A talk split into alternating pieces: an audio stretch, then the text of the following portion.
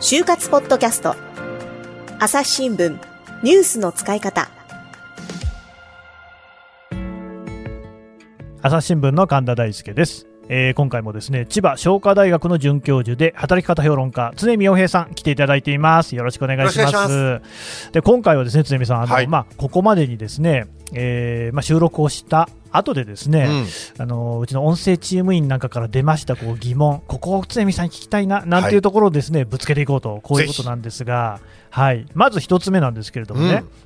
入っちゃいけない危ない企業、どう見分けたらいいですか、これ、どうですか？あの危ないっていろんな危なさがあると思うんですおね。ーそうですね。あの若者を使い潰すとか、うん。あるいは業績が危ないとかね、うんうん。そういったことなんですけど、その時人事があのそれについて客観的に全部本当で答えてくれるわけじゃないんですよね。なるほど。でやっぱりそこであの就活の王道なんですけれどもあのまず気づいてほしいのはあの就職ナビってあるじゃないですか就職ナビ、うんえー陸ナビマイナビだとかそういったいろいろありますよね。えーでこれらの個別の会社を悪く言うわけじゃないんですけど特性としてね、これらは広告だってことに気づいてほしいんですよ。なるほど。っぱり事前にこう人事の方でチェックしているし、うん本当にやばいことって書いてないんですよね。だから先輩からのぶっちゃけ話みたいな話を収録して本当にぶっちゃけてたらそこを人事が赤を入れてるわけですよ。うんあと、あるいは厳しいこととかきついことを言うのも実は甘い考えの人に諦めてほしいからそう書くんです。なるほど。これはまあ人事用語で言うとリアリスティックジョブプレビューって言われるんですけれども、どういうことかというといやいややっぱりあのこうこうこうなんでこういう時にはあの残業時間が何時間になることもありますよとかってあえてきついことを伝えることによって、うんうんうん。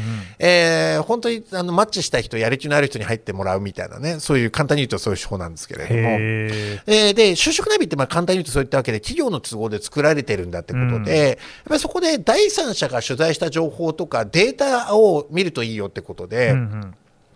例えばちょっと具体的な社名を出しちゃいますけれども、東洋経済新報社が出している会社指揮法、就職指揮法、うんうんやっぱり昔も今もですねこれを読み込むことが納得ない点の近道だと言われたんですね。うんこれはまあ100人以上いる記者が取材して書いてるんですよ。うんで僕も人事時代取材受けました。はい。結構面倒くさくしつこく聞かれるんですよ、電話へで。ー事前にアンケートを答えた上で、電話でちょっといいですかっていうことで、この項目ですけどっていうふうにね、出てて、それそこで取材の上で、いわゆる、えっと、3年以内離職率とかね、そこを、例えば答えなかったら、NA、ノーアンサーって出るんですよね。うんうんうんえーで情報もそういった情報で取材して開示しているし業績情報だとか見ていて、そこで例えばまあ会社今日の方を見るとあの株主構成とかも分かるからあ同族企業なんだ。同族企業イコール悪いとは言わないんですけど、うんうんうん。まあ、こういったものを見るっていうのが一つ大事だなってことと、うん。さらにはネット上の口コミなどもそのまま信用しちゃいけないんですけれども、うんうん。なんでこう言われてるんだろうってことを考えるとほう。いいかなってところなんですね。うんうんうんであのただ、ちょっとこれね、特定の業界を攻撃するわけじゃないんだけれども、基本的に、えーチェックするべきことって、これ、普通の業界企業研究所、誰と会うのかってことをね、こう、誰と会って何をするのかってことを、当たり前のことのようで意外に知らないと思うんですよね。うんうんよくだから現場を大事にしますって言うけど、うんえ現場ってどこだよって僕面接で聞いたら絶句されたことがあるんだけど、ああ、確かにそうかもしれませんね。うん、例えば玩具メーカーにとっての現場ってねいろんな現場があって、営業だったら問屋さんがそうだし、はい問屋さんと一緒にお邪魔する小売店もそうだし、うん。あるいは例えばメディアの方を巻き込んだイベント会場もそうだし、っていうことがあったりするんでね、うん。なのであのそういった誰と会ってどんな仕事をするのか、うん。で一般的に新規顧客よりも既存顧客、でうん。個人の顧客よりも法人顧客の方が関係性が安定してるんで。そうでしょうね。その部分ではストレスないなとは言われてますけれども、うん。そのあたりをちょっと調べていくといいかなというふうに思いますね。ああそういうところをこうちゃんと調べることによって、危ない会社っていうのがだ見分けられるようになってくる。そうです。でやっぱりそこで、まあ、まさにあの新聞、えー、と朝日新聞さんはじめ電子版を活用してほしいなと思っていて、デジタル版電子版ってねあのもうニュースサイト以上の何かになっててデータベースなんですよ。ああそうですね。そこでその会社のキーワード Google だとかで検索するんじゃなくて、うん。新聞社のサイトだとか、うんうん。あと大学でいうと図書館のね。検索機だとかで、えー、そのデータベースで検索をかけてみると、さまざまなニュースが出てきますんでね、それを見るといいなというふうに思いますね。なるほど、はい、まあ、朝日新聞の場合でも過去5年分で記事が出てきますから、まあ、大体のことは分かるかもしれないですね。そうです。うん。うん、でしかもそのグーグルとかで検索するよりも、まあ、密度としては濃いものが出るかもしれない。そうです。ああと他にもツイッターで検索するのが旬なニュースはね、あ検索サイトとしてツイッターを使えというのは一つのコツですよね。なるほど、はい、だからまあそのさっきのリクナビ、マイナビなんかも含めて、うんうん、まあ、額面通り受け取るんじゃなくて、はい、まあ、その使い方を考えて使おうと。そうです。うんなるほど、分かりました。朝日新聞ポッドキャスト。朝日新聞ポッドキャストニュースの現場から。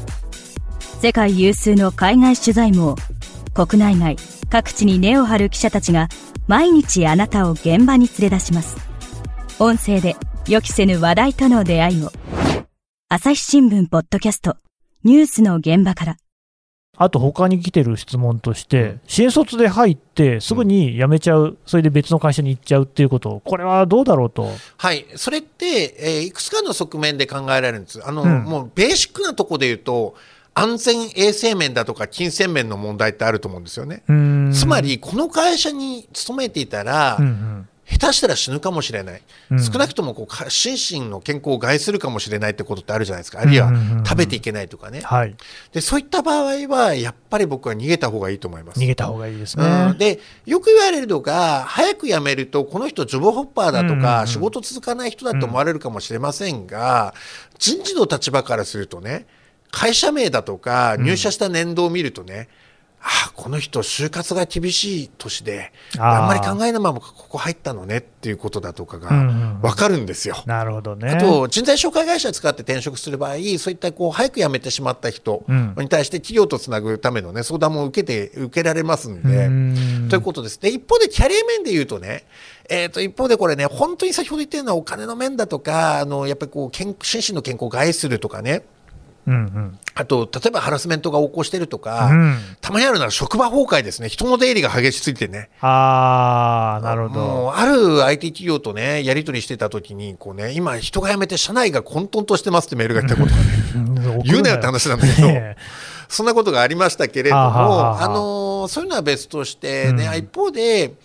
あのー、今ちょっと耐えてみると仕事の見方も変わるかもしれないみたいなね。なるほど。えー、石のゆえにも3年論って必ずしも僕賛成しないんだけど、うん、でも、えー、必ずしも否定もしないんですよね。うん、見てると、実は新人視点だったら分かんないけど、2年目、3年目視点だったらこんな仕事面白いやとか、うんうん、あの、移動先になった途端面白くなるやみたいな。はいはいはい、はい、僕やっぱり会社面白くなったの3年目からでしたね。なるほどね。うん、まあ3年ぐらい経つとこう嫌な上司もいなくなりますしね。そうなんです。あの、実は結構大事なポイントで、会社って上司入れ替わるんですよ。変わるんですよね。でね、この人ダメだとか合わないと思ってる人ってみんな薄々気づいてたりとか、下手したら革命が起こったりするんですね。人事にみんなでこう、こう垂れ込んでね、うんうん、えー、みたいな形で、あのー、まあ、移動するみたいなこともあるんでね。うんうん、えー、ということなんで、状況って変わりますよということはね、ね。一つは認識した方がいいと思います、ね、なるほど。うん、で、あとですね、うん、まあ最近のやっぱり就職活動のトピックスとして、はい、この就活に使うアプリの問題があると、はい、例えば OG 訪問、OB 訪問みたいなものでもね、こう就活アプリを使う。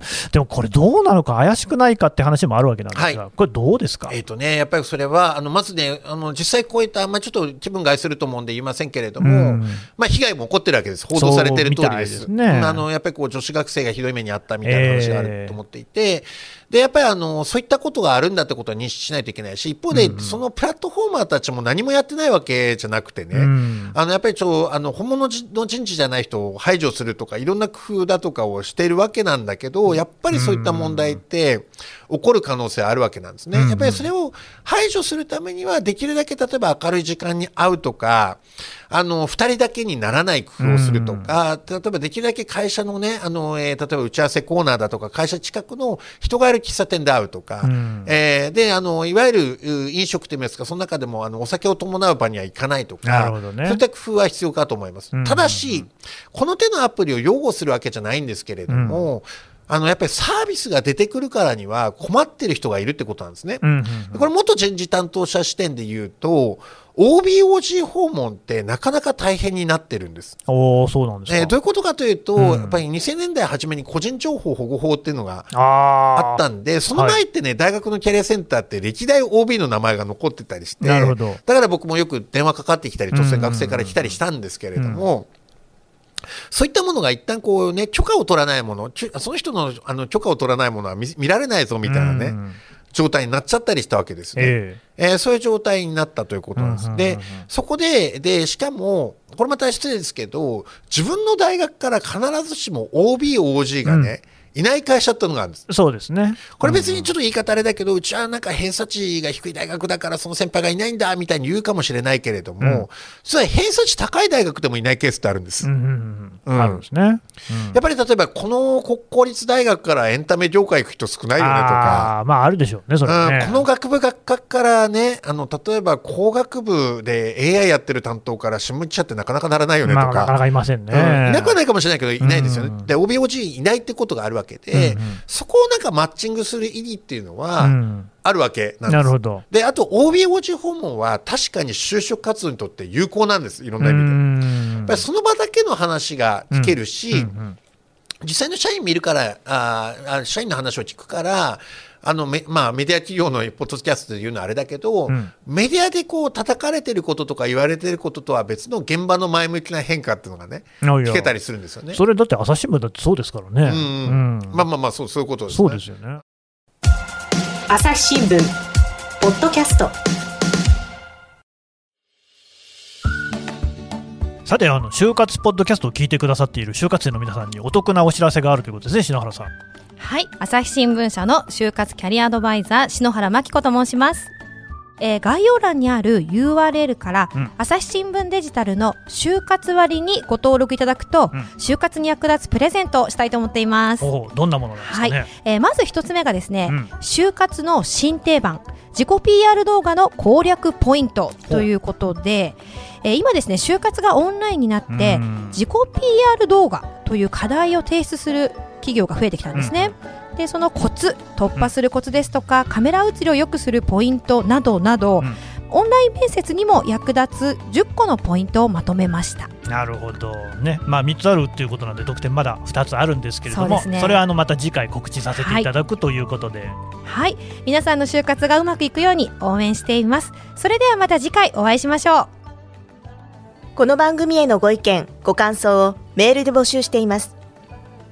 podcast at 朝日 .com podcast アットマーク